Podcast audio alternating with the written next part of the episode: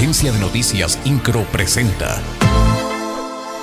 Resumen informativo. El gobernador del estado, Mauricio Curi González, participó en la presentación del Heraldo de Navidad 2022, en donde reconoció que esta publicación es un fiel testigo de la evolución de Querétaro. Al mismo tiempo, invitó a las familias a disfrutar de las fiestas de fin de año con salud, tranquilidad y armonía.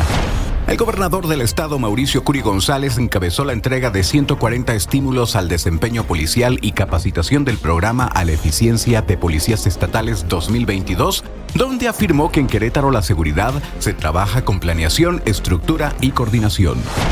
La secretaria de Gobierno del Estado, Guadalupe Murguía Gutiérrez, afirmó que se mantienen blindadas las fronteras de Querétaro con Guanajuato. Puntualizó que esto tiene por objetivo que los hechos de violencia que se registran en aquel estado no tengan impacto en la entidad. El Cabildo de Querétaro aprobó por unanimidad las modificaciones al reglamento orgánico de la Secretaría de Seguridad Pública del Estado, lo que da paso a la creación del Instituto Policial de Estudios Superiores. Jorge Camacho Ortega, presidente de la Confederación Patronal de la República Mexicana, Coparmex, llamó a los diputados federales por Querétaro a que voten en contra de la reforma electoral enviada por el presidente de México.